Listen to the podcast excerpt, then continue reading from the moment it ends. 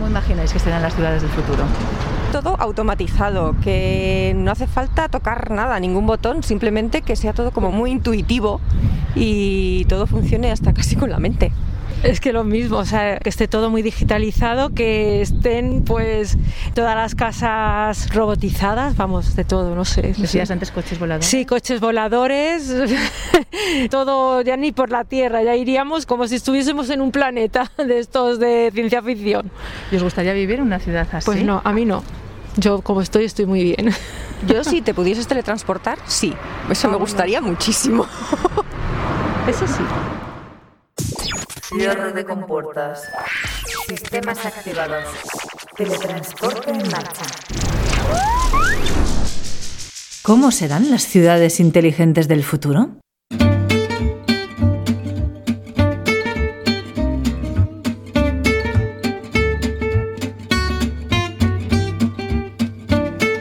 Ciencia al Punto.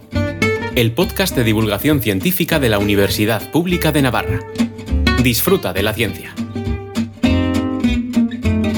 ¿Habrá coches volando? ¿Desaparecerán las carreteras? ¿Nos comunicaremos por telepatía? Puede que sí, puede que no. ¿Cómo serán las ciudades del futuro? Es que es muy complicado eh, prever cómo será la tecnología dentro de 50 años. Por ejemplo, hace un año me preguntaba un alumno que, teniendo en cuenta cómo ha sido la evolución en los últimos 50 años de la tecnología, ¿cómo prevés que vaya a ser la evolución de los próximos 50 años en tecnología? Dame un número, me decía. Un número, pues el doble, 10 veces más, 100 veces más. Digo, el número que te puedo dar es infinito. ¿Cómo será una ciudad inteligente del futuro? Es que no tengo ni idea. Yo lo que sí que sé es en qué ámbito se debería avanzar, pero ¿cómo será? Es, es complicadísimo. Somos conscientes, sí, de que arrancamos despertando decepciones, pero es lo que hay. Por cierto, momento de presentaciones. Soy Ignacio Matías, soy profesor de la Universidad Pública de Navarra y fui el primer director del Instituto de Smart Cities de la Universidad Pública de Navarra.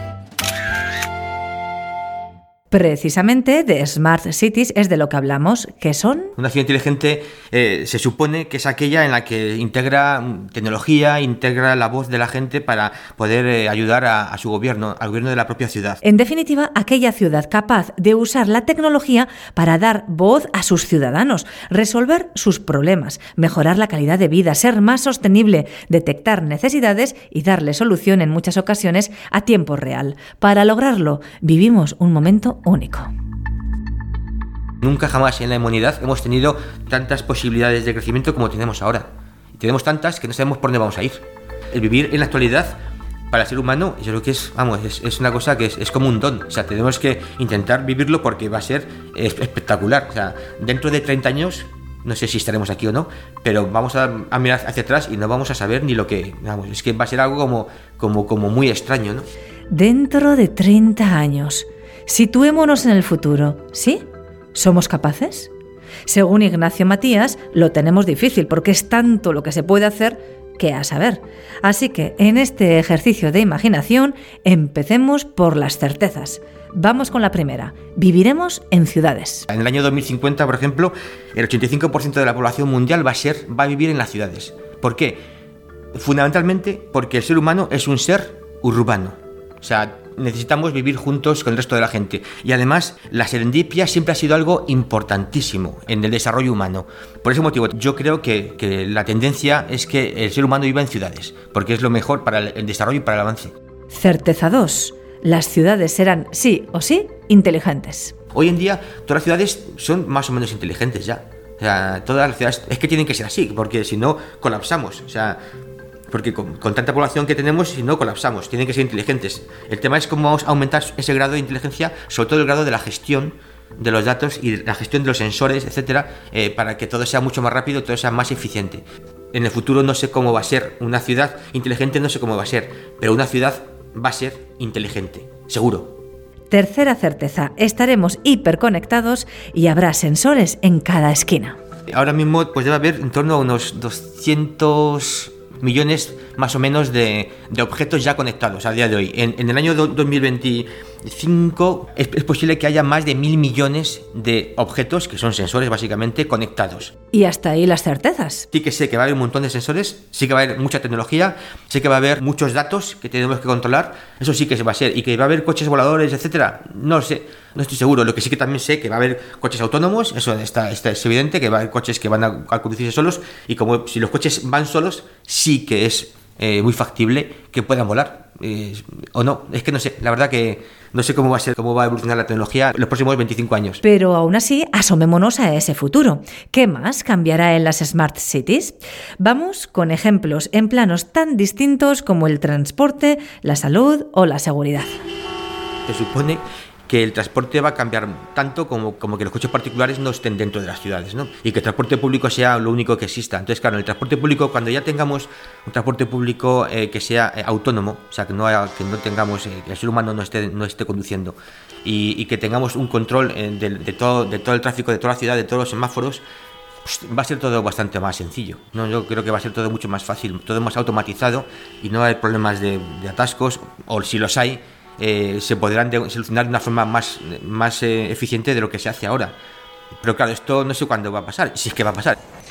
Si un centro de salud está ubicado en un, en un barrio, en este barrio la, la población es mayor y, los con datos que se tiene sabe lo que el consumo de la gente, sus, eh, su historial médico, etcétera, pues digamos que el centro de salud se puede, puede prever, por ejemplo, cuánto van a venir más gentes a, urgencias o, o- qué tipo, digamos, de especialidades son las que pueden ser más demandadas, etcétera. Por tanto, evidentemente se va a adecuar mejor a la gente que vive en ese barrio eh, y- y eso se puede generalizar con todos los barrios y con todas las ciudades. Ciudades que me dan un poco miedo. En China, por ejemplo, que tú vas por la calle y te van controlando quién eres. O sea, en todo momento saben quién eres. Entonces, claro, si tienen indicios de que alguien ha cometido un crimen o que ha cometido un robo, etcétera, pues enseguida lo pueden detectar y saben dónde estar. Eh, el tema de la seguridad en las ciudades es muy importante y con el tema de inteligencia artificial, máquinas, sensores, etcétera, y con cámaras, pues se puede avanzar mucho. Pero claro, también está el tema de la libertad, ¿no?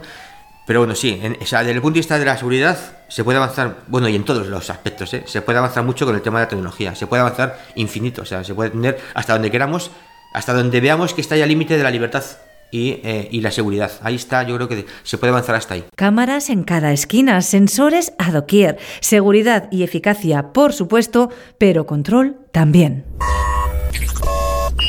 ¿Vamos a estar demasiado controlados en una ciudad en la que haya más sensores que personas?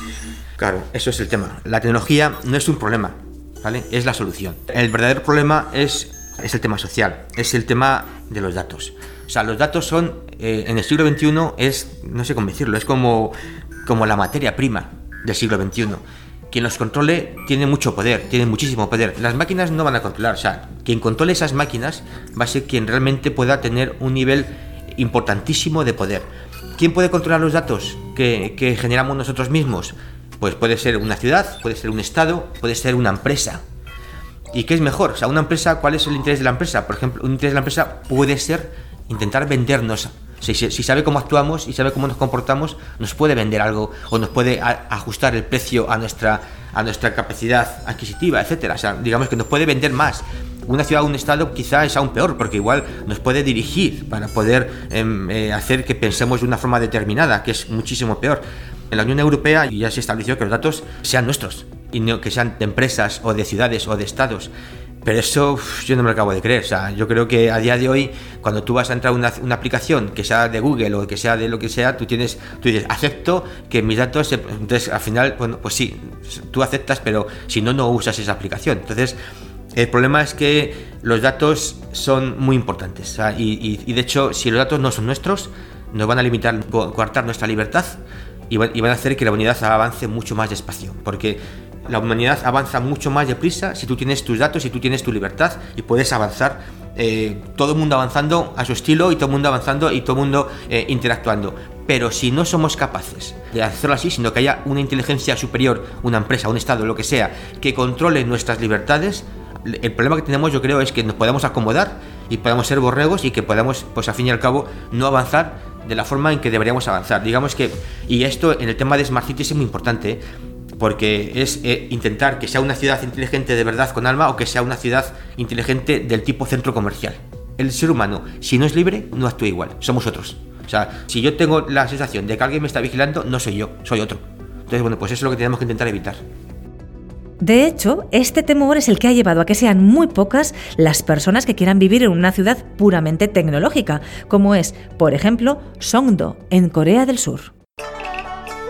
Es una ciudad que se empezó desde cero. La idea era que hubieran 300.000 personas, ahora mismo hay 70.000. Entonces uno puede decir, ¿por qué? ¿Por qué si hay para 300.000, por qué nada más que viven 70.000 personas? Pues no lo sé. Igual porque se creó desde cero y como también pues el tema es que una ciudad sin alma, igual la gente no quiere vivir ahí. O sea, una ciudad inteligente y con mucha tecnología, pues igual la gente tiene miedo de vivir ahí, prefiere vivir en una ciudad menos inteligente pero con alma. Para muchos es más fácil diseñar una ciudad inteligente desde cero que transformar una existente. Pero ¿es lo mejor? Una ciudad inteligente creada desde cero únicamente desde el punto de vista tecnológico y, y sin más, pues carece de alma, ¿no? Entonces yo creo que una ciudad inteligente sí que tiene que reforzar su identidad, tiene que, tiene que, pensar en las personas que habitan, que, tiene que estar viva, tiene que estar adaptando. O sea, una ciudad ya existente y que sea inteligente, desde mi punto de vista, es mucho más importante porque puede ser inteligente desde su punto de vista particular.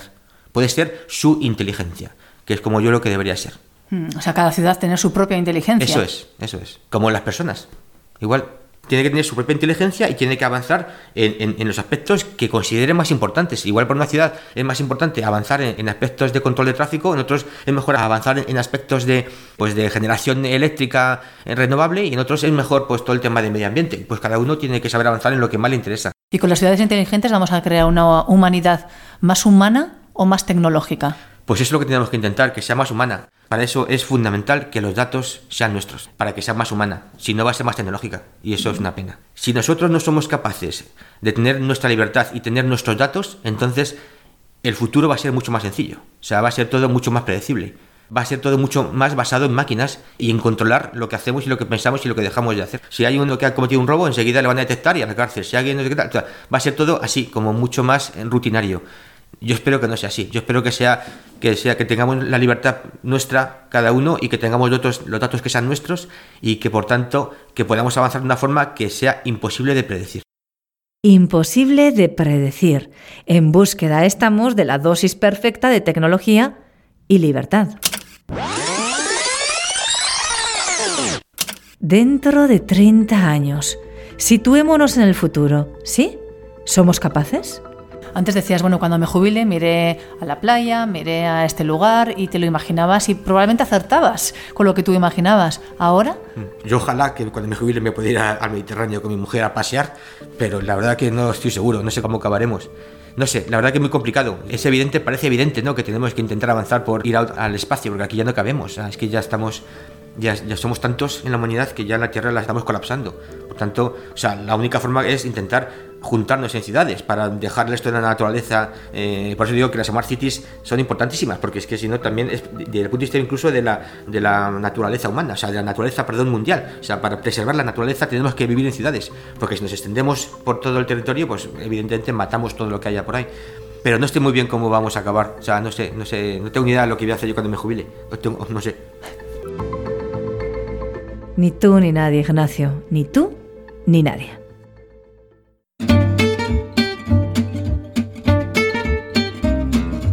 Ciencia al Punto, el podcast de divulgación científica de la Universidad Pública de Navarra.